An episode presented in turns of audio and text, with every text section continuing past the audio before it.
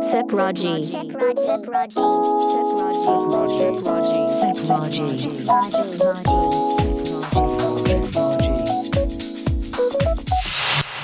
Sepraji. Sepraji. Sepraji. この時間は SEPT Expand Your Horizons 英語専門塾 SEPT の提供でお送りします Hello everyone! 皆さんこんにちは英語専門塾 SEPT がお送りするセプラジ英語講師の武藤和也です Hello there! 英語専門塾セプト塾長の奥野慎太郎です。この番組では英語で日常をちょっと楽しくをテーマに世の中のホットな話題に関する英語をゆるく紹介していきます。はい今日もテンション上げていきましょうよろしくお願いしますよろしくお願いします By the way, Mr. Muto, うん、 it's already the end of academic year. Yeah, it's already at the end of the academic year. Yeah. So, もう年度末っていう感じですね。そうですね。Spring is just around the corner. あは、I see. Spring is just around the corner. Yes. まあ、春がそのちょうど曲がり角まで来ている。もうこの〇〇 is just around the corner。もうほんとすぐそこの曲がり角まで来ているっていうところから、何々はもうすぐだっていうことですよね。そうですね。この表現、〇〇 is just round the corner っていうのは、まあ、この主語の部分、〇〇の部分を入れ替えてテンプレート的に使えるとても便利な表現です。確かに。例えばですが、The school test is just round the corner。ああ、The school test is just around the corner. 学校のテストがもうほんとすぐ迫ってると。そうですね。なるほど、もうそこまで来てるそうと。曲がり角のところにちらっと見えちゃってるあなあ、ーテみスたトいな来てるぜみたいこな。れやばいっていうなるほどね。感じがしますね。まあ、あとは、例えば選挙がもう近づいてるねなんていう時は、The election is just around the corner. はい、ということもできますし、うんあとは、えー The holidays are just around the corner。 The holidays だからもう休み春休みとかそういった休みがもうすぐ近くまで来てるとそうですね。いうことですよね。角っこのところからちらっと見えてる んでめっちゃ楽しみっていうか角っこね角っこねあ角っこですね just around the corner around ね the corner のところで、うんなるほちどらちら見えてるという表現でしたまあ、何々はもうすぐだっていうのは、はいまた何々 is coming soon っていうのもいけますよねそうですね、うんまあ、これはより直接的な表現で、まあ、coming soon ですからすぐ来るということですねなんですが、まあ、just around the corner って言った方が英語的にもこなれている感じもしますしなんかかっこいいですよね確かに Spring is just around the corner ってことですねはいまた先ほど今出てきましたあの spring ってうんうんいう単語ですね、まあ春ですよね Spring だから春ですね、うんこれも面白い、まあ、単語でありまして、まあ、春以外にもバネという意味あーがあありのますスプリングってことねこのバネねスプリングねバネですうねんうんまあ、この春のスプリングとこのバネのスプリングこれってこう何かがこう湧き出てくるようなイメージはいですよねこう春だったら新しい生命がこう芽吹くはい土からこう出てくる芽が出てくるようなイメージはいでバネはこう飛び出てくるようなイメージっていうことですよねそうですね2つのイメージが共通しているのでスプリングという同じ単語で春であったりとかバネという意味2つの意味を表すことができるということでした奥野先生はいあの奥野先生ははい福井県出身ということですがええ群馬県ははいスプリングといえば群馬県でスプリングといえばホットスプリングだハットスプリングですねホットスプリングなんですよホットスプリングですよもうあの熱いこう湧き出てくるもの、これはもう草津伊香保みなかみはい島はいホットスプリングス温泉ですね温泉ですねもう群馬といえば温泉ですから、はいなんでまあ群馬 is famous for hot springs ということ群も馬は温泉で有名だとはいですね温泉湧き上がってきますからねそうですね、えー春バネ温泉すべては同じイメージで共湧通しきている上がってくるっていう湧き上がってくるいいですねということでしたはいということで、えー多義語を紹介したいと思っています多義語はい多義語っていうのはやはり共通するイメージがありますのでそこから派生して複数の意味が出るあーという言葉ですねまず一つ目は change これはもう変化とか何かを変えるっていうチェンジですよね。そうですね、うんうん。変化という意味が、まあ、一般的なんですけれども例えば海外旅行をしている時などに keep the change うーわめーちゃそめちゃれはよく使いますしめちょっちゃとめちゃ出ます粋だよね。粋ですね Keep the change ね、 言いたいですね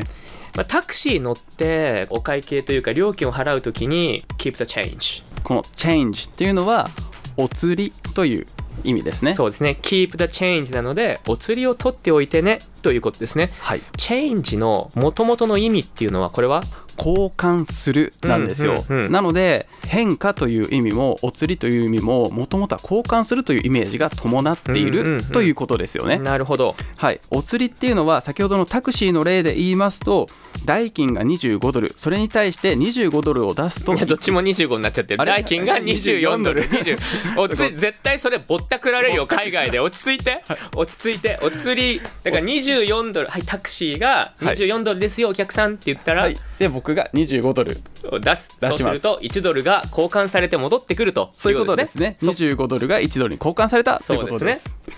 これ絶対この人海外でぼったくられないようにした方がいいよねそうですねもうキープ・ザ・チェンジって言ったらすげえ持ってかれるみたいな ね確かに確かにまあ1ドル2ドルを取っといてねっていうのはいいでしょうね、はいまあでも実際僕フィリピンにいた時にタクシーでぼったくられた時がありあまあしてでもやっぱ気をつけないとねタクシーはやっぱりメーターを回してくれってまず言わないとねそうですそこですそうだねねあとめちゃめちゃ近いとこなのに逆に遠回りされてしまってお釣りじゃないあの代金が3倍になってしまったとかそういでうこともも今は絶対大丈夫なんですよなんで Just Google it あそうですねもう Google マップが最適解を出してくれる可能性が高い、あそうですねじゃあ続きましょうかはい2つ目のタギ語は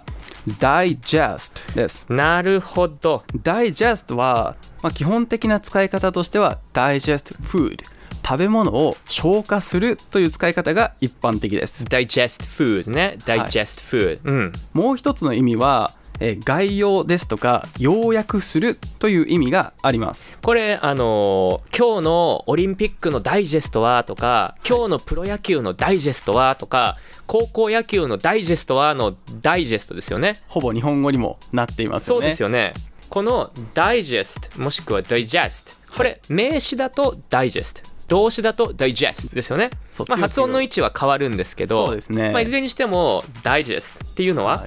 もともとの意味はバラバラにして小さくするうーんというイメージがありますので、まあ、食べ物をバラバラにして小さくするつまり消化するですとか長い話をバラバラにして小さくして分かりやすくするダイジェスト、えー概要という意味が、えーありますね、なるほどまあ、よくニュースサイトの込み出しに「Daily News Digest 毎日のニュースのダイジェストと」そうですね、まあ、要約して手短に短く伝えてくれるっていうことですよね。はいそういうことですね、うん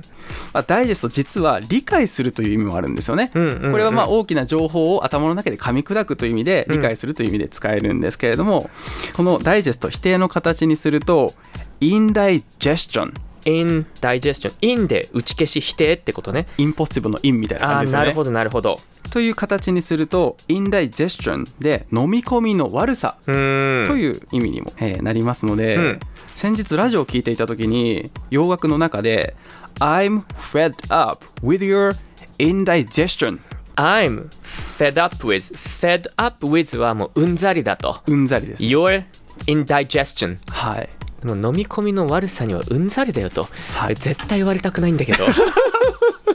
そうです絶対嫌なんだけど曲の趣旨的には女性が、まあ、カップルなんですけれども、うん女の人が男の人に対して言っているような絶対言われたくないんでもうあの今日の曲紹介に行っていただいてもよろしいでしょうか、はい今日の曲はですね「The Beatles Lady Madonna」をなるほ紹ど介したいと思いおます願いしますふんふんふんふんふんふんふんふんふん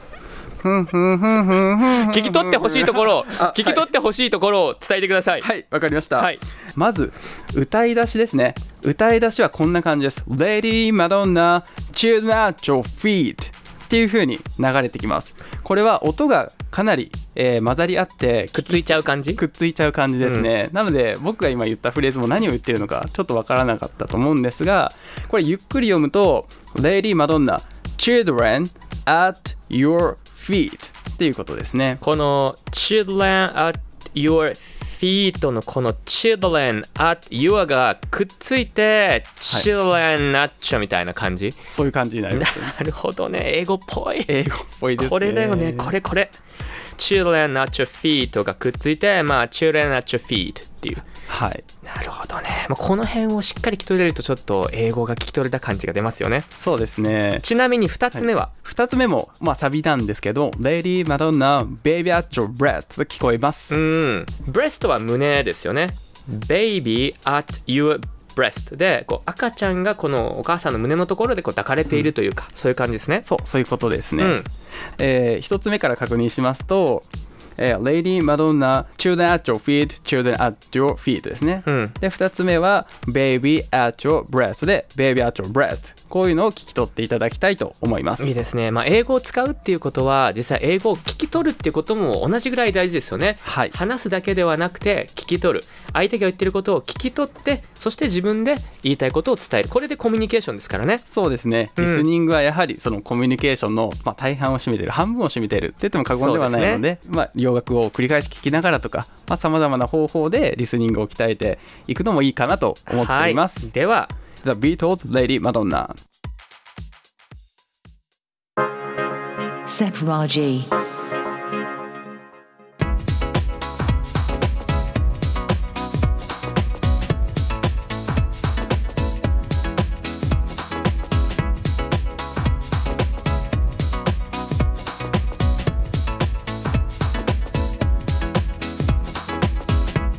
まあ、この、えーレイリー・マドンナなんですけれども私が一番最初に聞いたのは小学校5年生の時で、へ はい、歌詞カードとこの音を比べた時になんでこの「Children at your feet」が「Children at your feet」になるのか全く理解できませんでした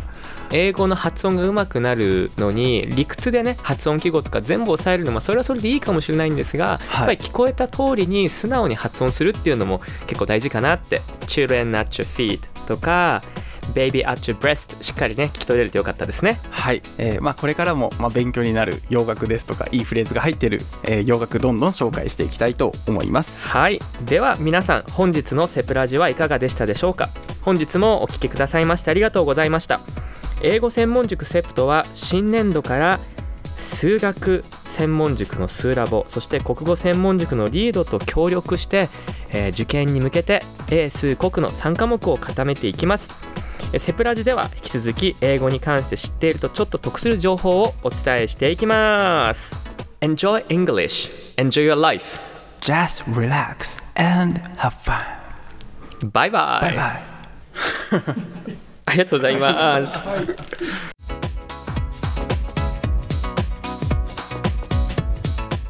セプラジこの時間はセプト Expand Your Horizons 英語専門塾セプトの提供でお送りしました。